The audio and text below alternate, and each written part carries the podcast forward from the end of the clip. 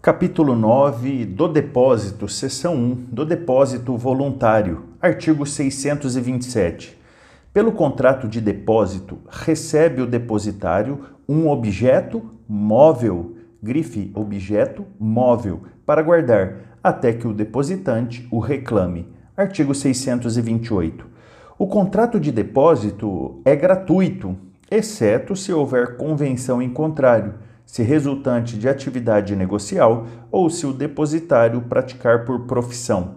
Parágrafo único. Se o depósito for oneroso e a retribuição do depositário não constar de lei, nem resultar de ajuste, será determinada pelos usos do lugar e, na falta destes, por arbitramento. Artigo 629. O depositário é obrigado a ter na guarda e conservação da coisa depositada o cuidado e diligência que costuma com que lhe pertence, bem como a restituí-la com todos os frutos e acrescidos, quando exija o depositante. Artigo 630. Se o depósito se entregou fechado, colado, selado ou lacrado, nesse mesmo estado se manterá. Artigo 631. Salvo disposição em contrário, a restituição da coisa deve dar-se no lugar em que tiver de ser guardada. As despesas de restituição correm por conta do depositante. Artigo 632. Se a coisa houver sido depositada no interesse de terceiro e o depositário tiver sido cientificado deste fato pelo depositante, não poderá ele exonerar-se restituindo a coisa a este, sem consentimento daquele. Artigo 633. Ainda que o contrato fixe prazo à restituição, o depositário entregará o depósito logo que se lhe exija, salvo se tiver o direito de retenção a que se refere o artigo 644. Se o objeto for judicialmente embargado, se sobre ele pender execução, notificada ao depositário, ou se houver motivo razoável de suspeitar que a coisa foi dolosamente obtida. Artigo 634. No caso do artigo antecedente, última parte, o depositário, expondo o fundamento da suspeita, requererá que se recolha o objeto ao depósito público. Artigo 635. Ao depositário será facultado, outro sim, requerer depósito judicial da coisa, quando, por motivo plausível, não a possa guardar e o depositante não queira recebê-la. Artigo 636. O depositário que por força maior houver perdido a coisa depositada e recebido outra em seu lugar, é obrigado a entregar a segunda ao depositante e ceder-lhe as ações que no caso tiver contra o terceiro responsável pela restituição da primeira. Artigo 637. O herdeiro do depositário, que de boa fé vendeu a coisa depositada, é obrigado a assistir o depositante na reivindicação e a restituir ao comprador o preço recebido. Artigo 638. Salvo os casos previstos nos artigos 633 e 634, não poderá o depositário furtar-se à restituição do depósito, alegando não pertencer a coisa ao depositante ou opondo compensação, exceto se noutro depósito se fundar Artigo 639. Sendo dois ou mais depositantes e divisível a coisa, a cada um só entregará o depositário a respectiva parte, salvo se houver entre eles solidariedade. Artigo 640.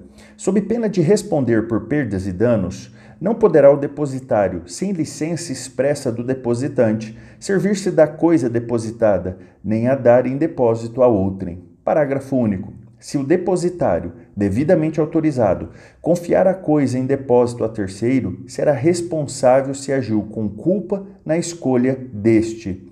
Artigo 641. Se o depositário se tornar incapaz, a pessoa que lhe assumir a administração dos bens diligenciará imediatamente restituir a coisa depositada e, não querendo ou não podendo o depositante recebê-la, recolhê-la-á ao depósito público ou promoverá nomeação de outro depositário. Artigo 642. O depositário não responde pelos casos de força maior, mas, para que lhe valha a escusa, terá de prová-los. Artigo 643. O depositante é obrigado a pagar ao depositário as despesas feitas com a coisa e os prejuízos que do depósito provierem. Artigo 644. O depositário poderá reter o depósito até que se lhe pague a retribuição devida, o líquido valor das despesas ou dos prejuízos a que se refere o artigo anterior, provando imediatamente esses prejuízos ou essas despesas. Parágrafo único. Se essas dívidas, despesas ou prejuízos não forem provados suficientemente ou forem ilíquidos, o depositário poderá exigir calção idônea do depositante ou, na falta desta, a remoção da coisa para o depósito público, até que se liquidem. Artigo 645. O depósito de coisas fungíveis em que o depositário se obrigue a restituir objetos do mesmo gênero, qualidade e quantidade, regular-se-á pelo disposto acerca do mútuo. Artigo 646.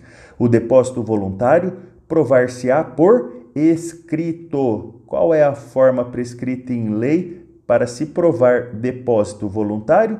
Por escrito, uma vez que se descumpre a forma prescrita em lei, a invalidade é de nulidade, ou seja, não convalesce com o decurso do tempo, se opera em razão da lei. Prossigamos. Seção 2. Do depósito necessário. Artigo 647. É depósito necessário 1. Um, o que se faz em desempenho de obrigação legal. 2. O que se efetua por ocasião de alguma calamidade, como incêndio, inundação, o naufrágio ou o saque. Artigo 648. O depósito a que se refere o inciso 1 do artigo antecedente, aquele que se faz em desempenho de obrigação legal, reger-se-á pela disposição da respectiva lei e, no silêncio ou deficiência dela, pelas concernentes ao depósito voluntário. Parágrafo único. As disposições deste artigo aplicam-se aos depósitos previstos no inciso 2 do artigo antecedente, podendo estes certificarem-se por qualquer meio de prova. Artigo 649. Aos depósitos previstos no artigo antecedente é equiparado o das bagagens dos viajantes ou hóspedes nas hospedarias onde estiverem. Parágrafo único. Os hospedeiros responderão como depositários, assim como pelos furtos e roubos que perpetrarem as pessoas empregadas ou admitidas nos seus estabelecimentos. Artigo 650. Cessa nos casos do artigo antecedente, a responsabilidade dos hospedeiros se provarem que os fatos prejudiciais aos viajantes ou hóspedes não poderiam ter sido evitados. Artigo 651. O depósito necessário não se presume gratuito. Na hipótese do artigo 649, a remuneração pelo depósito está incluída no preço da hospedagem.